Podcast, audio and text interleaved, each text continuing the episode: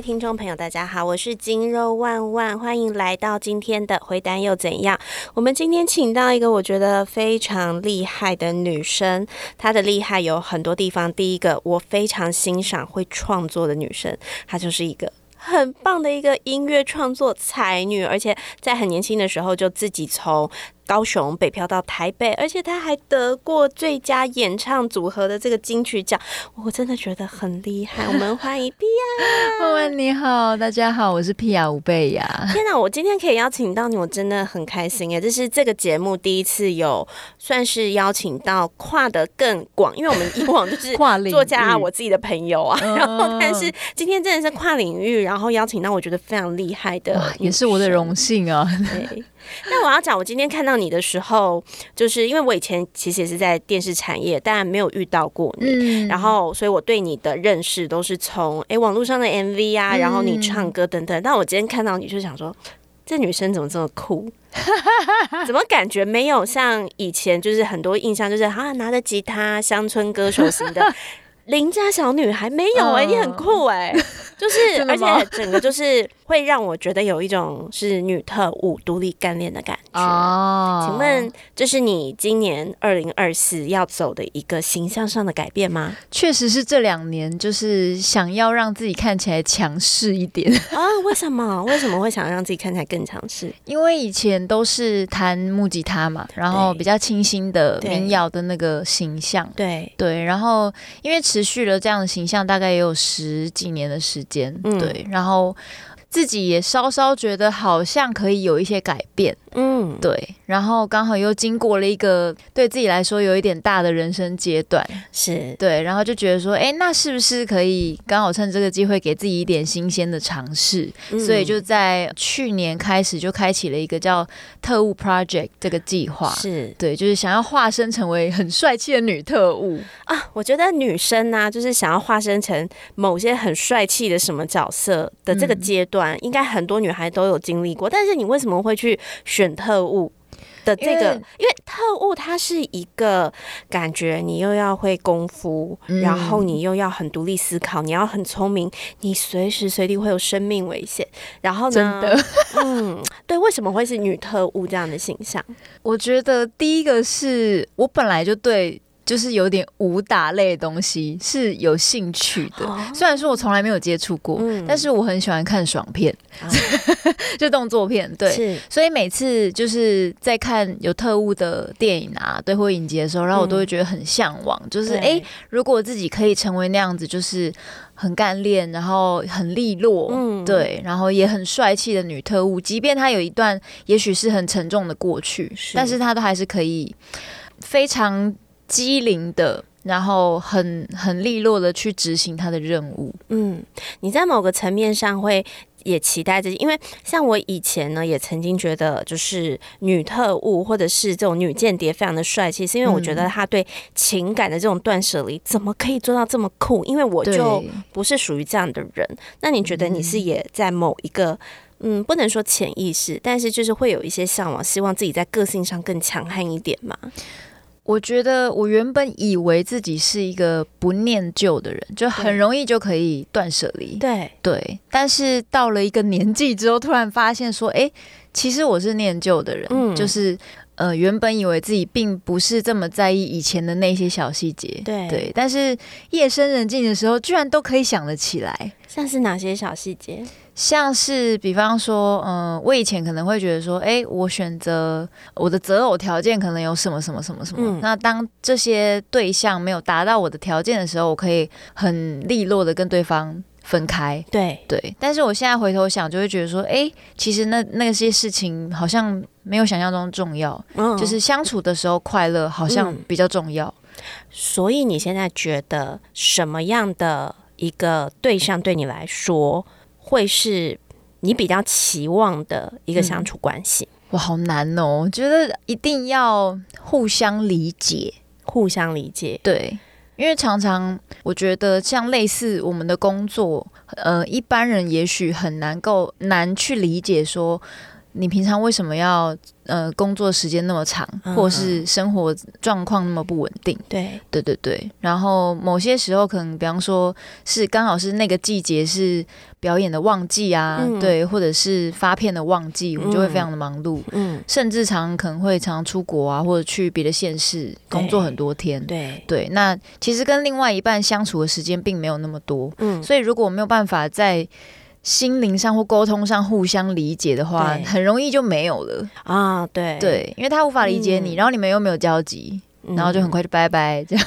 我觉得这的确也是会现在会是现在很多女生遇到的问题，因为其实像我们现在大家都讲说女力当道嘛，所以其实我觉得有越来越多年轻的女生，或者是像我是已经四十后在面临感情的女生，大家就会想要以自己的工作为主。可是以自己的工作为主，其实有很多，就比如说你有外派，然后你的工作是要南北跑，对，或者是有的时候像我这个年纪，我还会遇到我的工作需要很多交际应酬的场合。哦，完全懂。那你需要交际应酬的场合的时候，如果对方他不能理解，想说你为什么要去外面喝酒？对，那因为他们可以把话讲的很难听。你是交际应酬的场合，就一定会有一些异性在现场喝酒。嗯，但我们其实自己在这边呃去应酬的时候，会有一个尺度的拿捏。但如果对方会拿这个来说嘴，就会很对，你会觉得就是为什么你无法理解这个？对我来说，其实就是一份工作。对对，所以如呃，我们这样可能就要稍微带到一下，因为。其实呃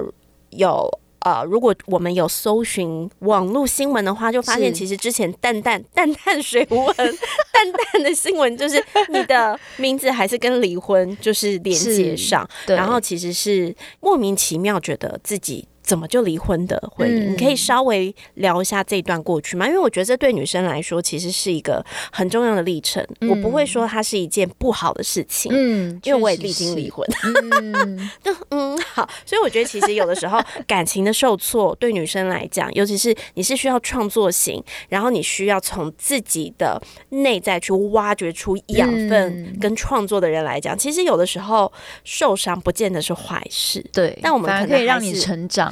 对，但我们还是要回头，因为我觉得这个真的是蛮伤的耶。所以它是怎么一回事？我觉得这件事。我可能也有一点责任啦，对对，就是我跟前夫大概交往半年左右，对，然后他就跟我求婚了，对。那因为他小我九岁，嗯，所以我当时就想说，其实我也差不多适婚年龄，然后我很难得遇到一个我妈妈没有反对的对象，这样子。然后我们同样都是音乐产业的人，是，所以我就想说，哎，那我们应该是可以彼此互相理解彼此的工作，所以其实很快就。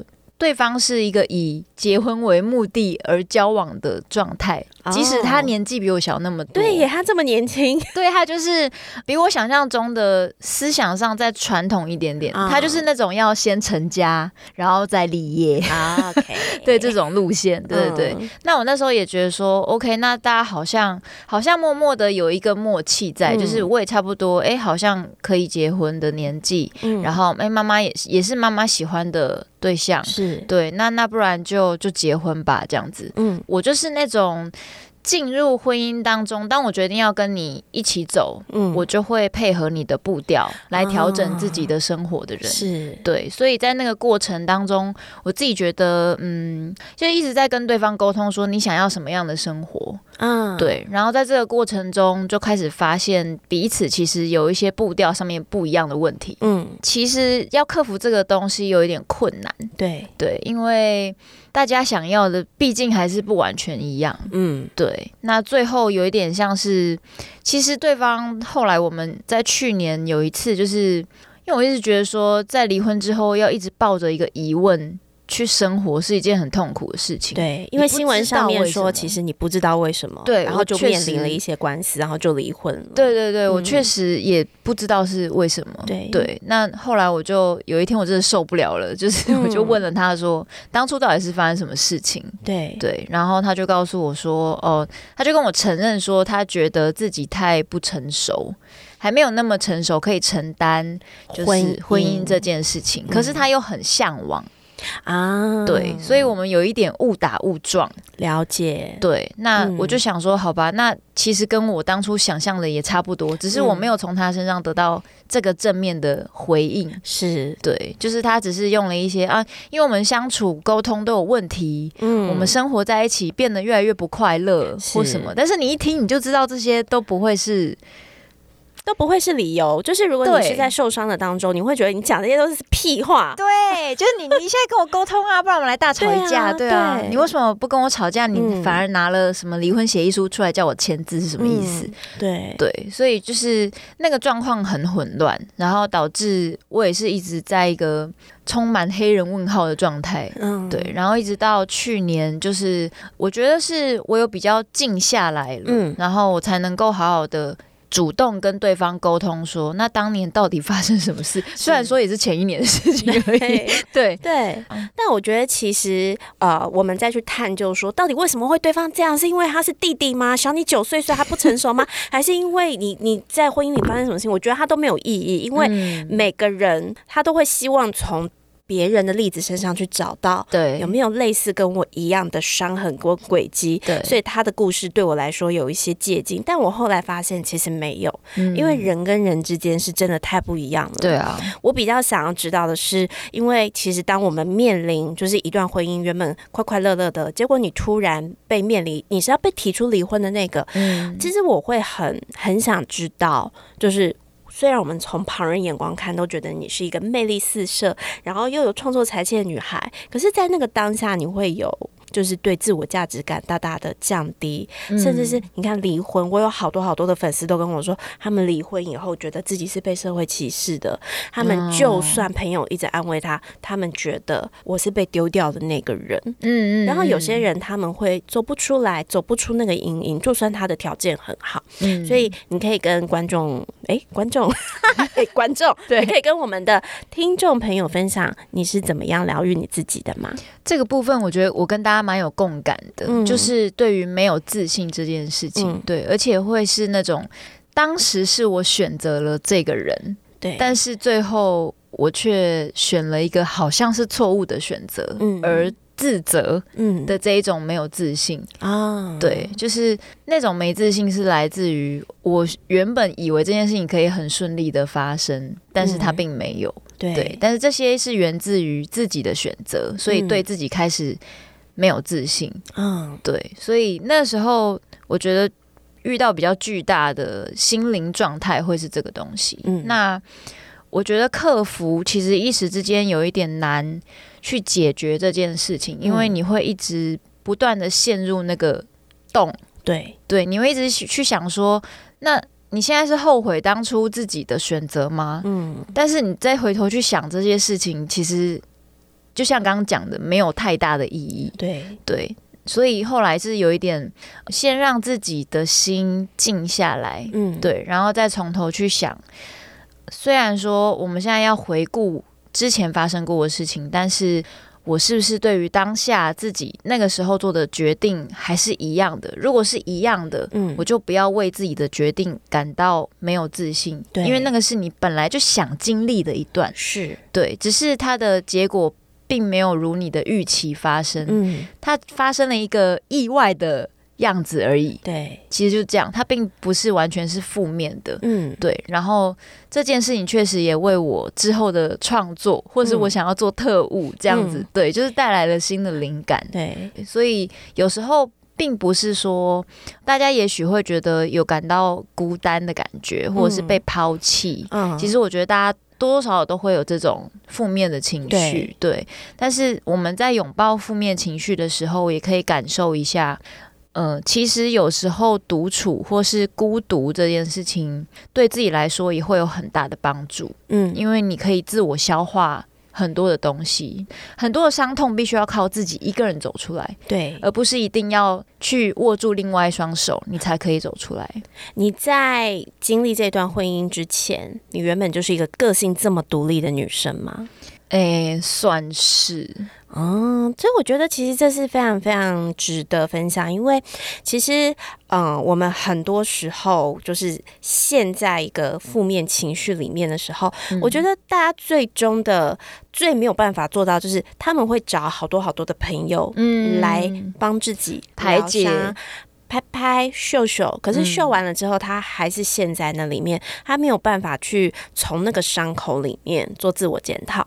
那我觉得，其实像现在的网络的氛围，我觉得很多事情就是过于不及哦。什么叫过于不及？就是现在网络上又有一种氛围，叫做不能过度检讨自己。哦，因为以前我们会说，就是哦，就是什么事情要反省，要反省，然后后来大家就开始说，你看华如文化，就是你过度检讨你自己，所以呢，你就什么事情都变得委曲求全。但我觉得，哎，这也很对啊，就是所以我们开始变得更 tough，我们要有自己的界限。但我后来觉得这东西又变得过张，就变成大家遇到什么问题的时候不会去内省，可是伤口这件事情的确是你不扒开那个伤口，就看自己到底。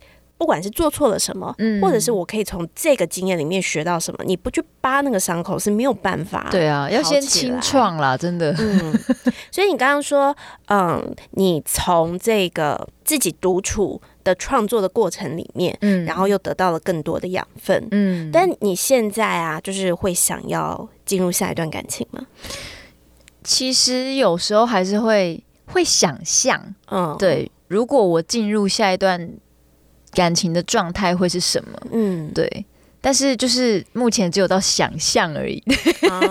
对，然后想象完之后觉得，嗯，目前来说有点麻烦，先回来好了，这样子。所以只是因为怕麻烦，不是因为觉得可能会要经历受伤。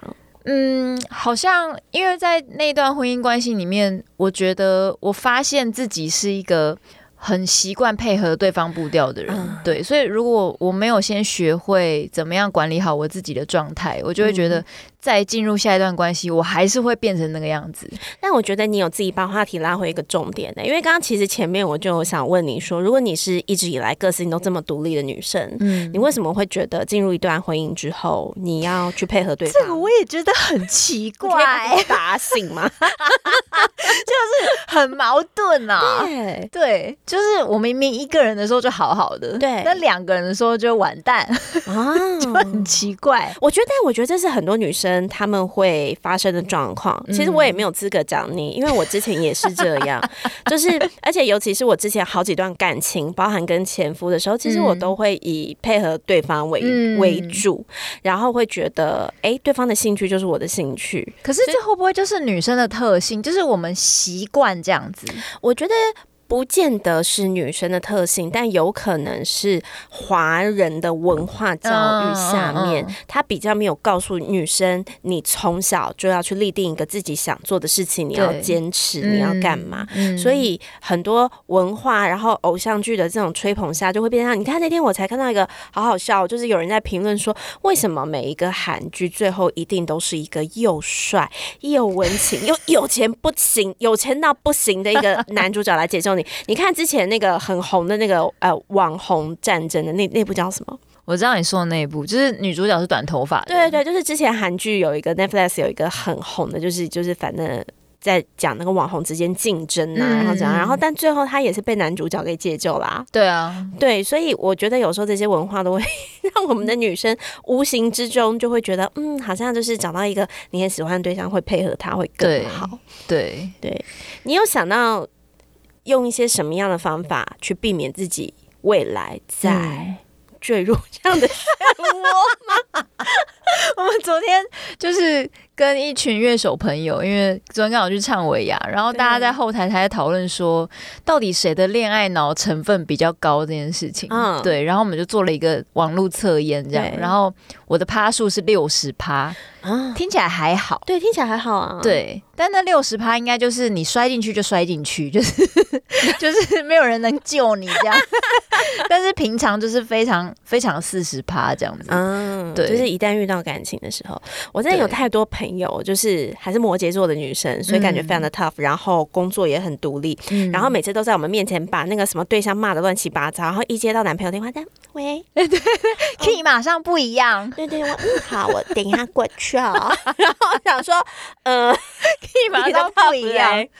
我我我可以大家分享下我自己现在的经验是，就是因为我像呃离婚之后，然后我又遇到了一个啊我很喜欢的男朋友，嗯，然后我会发现，在一刚开始的时候，尤其他是呃他是台中人，然后台中人跟台北人比较，我觉得还是会有一些这个不同地区来，然后可能台北人的。的开他会说啦，台房台北人怎么这么开放？等等，所以比如说我以前可能就是会直接穿着小短裤，然后很低胸的运动服就上街，但他会觉得这成何体统，所以我可能会为了他，然后就开始把自己都包很紧。哦，嗯，然后有一天我就想说，我为什么？要变成这样，因为其实我有的时候还是会想穿的很性感，然后我为什么都要依照他的意愿嗯去做这件事情？就是自己想要穿什么就穿什么。对，因为我后来就想，不对啊，我认识你的时候，你之所以会第一眼杀到我，就是因为我穿的很 很有曲线，对啊，然后你现在要我都包起来，是什么意思？是什么意思？那因为我们经历过婚姻，就会觉得这件事情呢不见得靠谱，就是你要在一个。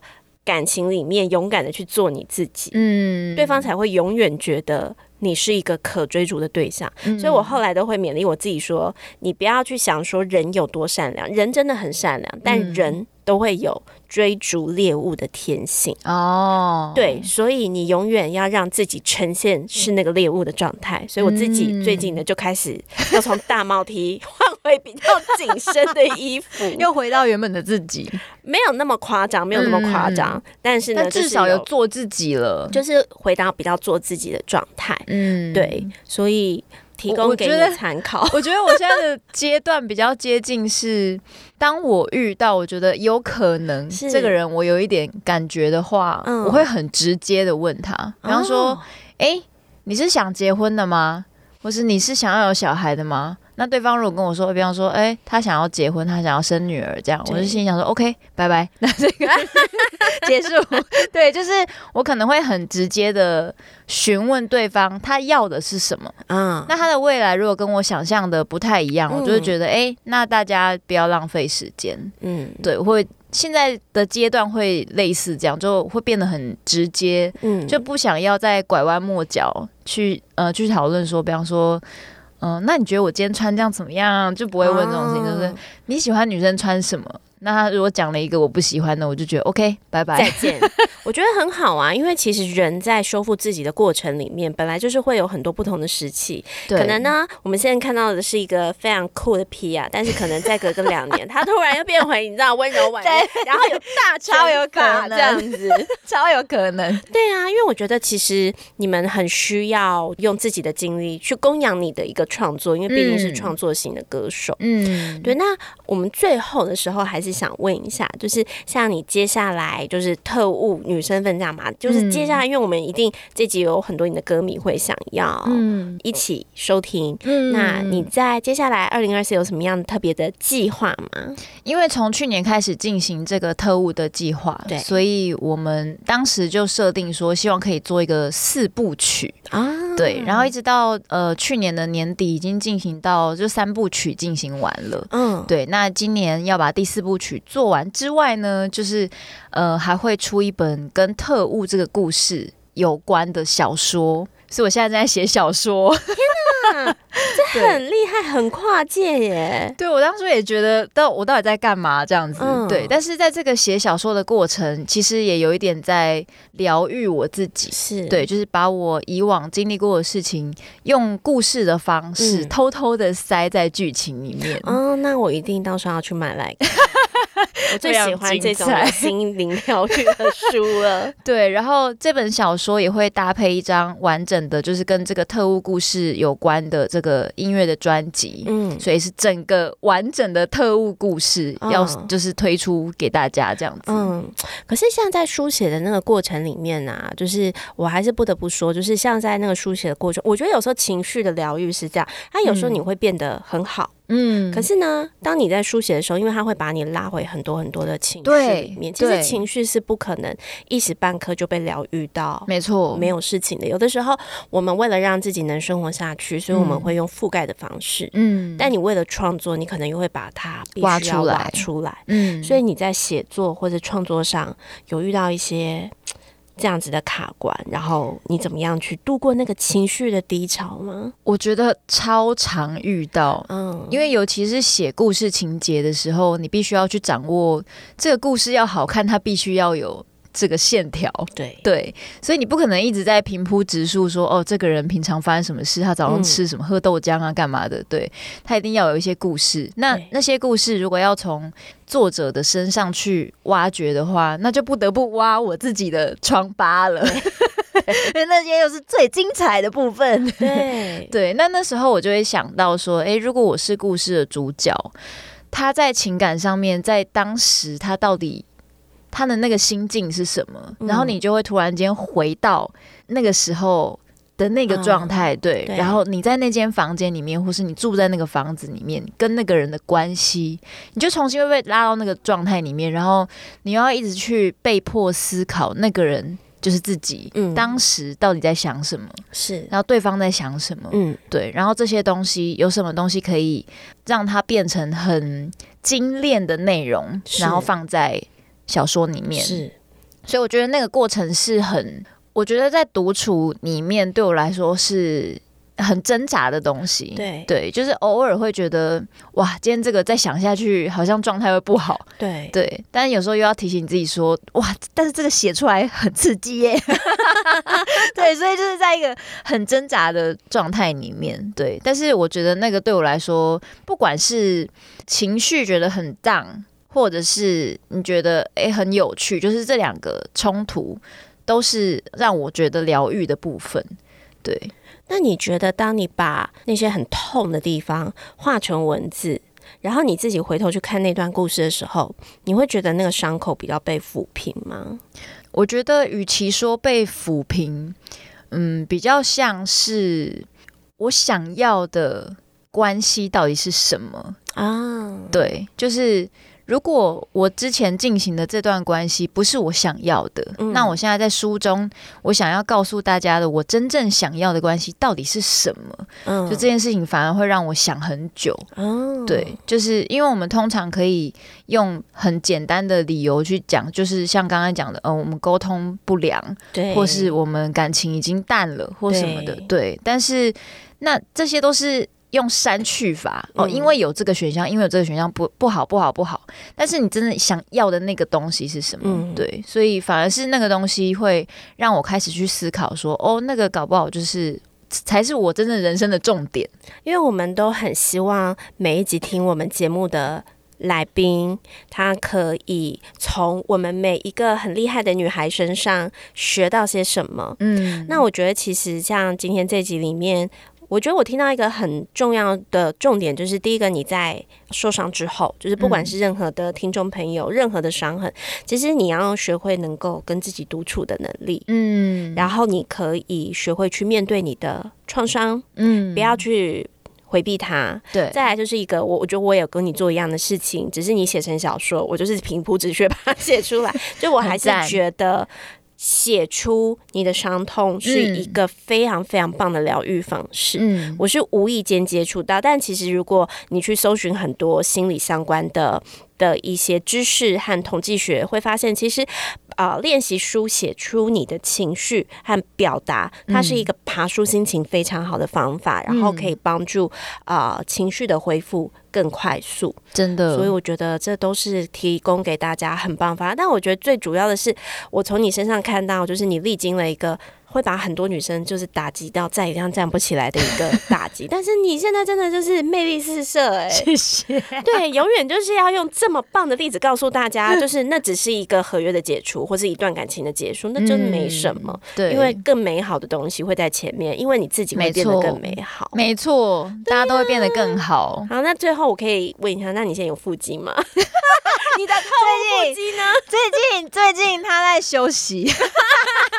那下次有机会的话，就让我来训练你喽。好，好，麻烦 万万了。务腹肌照回来，耶！